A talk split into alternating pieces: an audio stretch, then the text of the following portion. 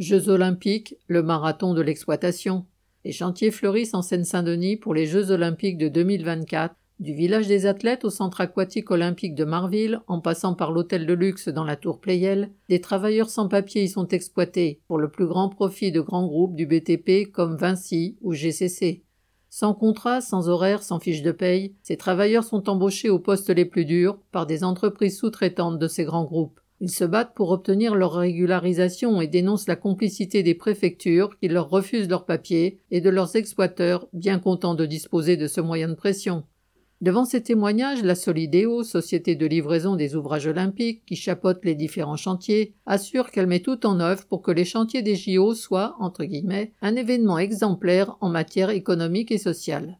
La seule chose exemplaire sur ces chantiers comme dans d'autres secteurs ne vient pas des patrons et des donneurs d'ordre. Elle vient de ces travailleurs qui refusent de subir l'exploitation sans limite que voudraient leur imposer les rois du béton avec l'aide des services de l'État. Nadia Cantal.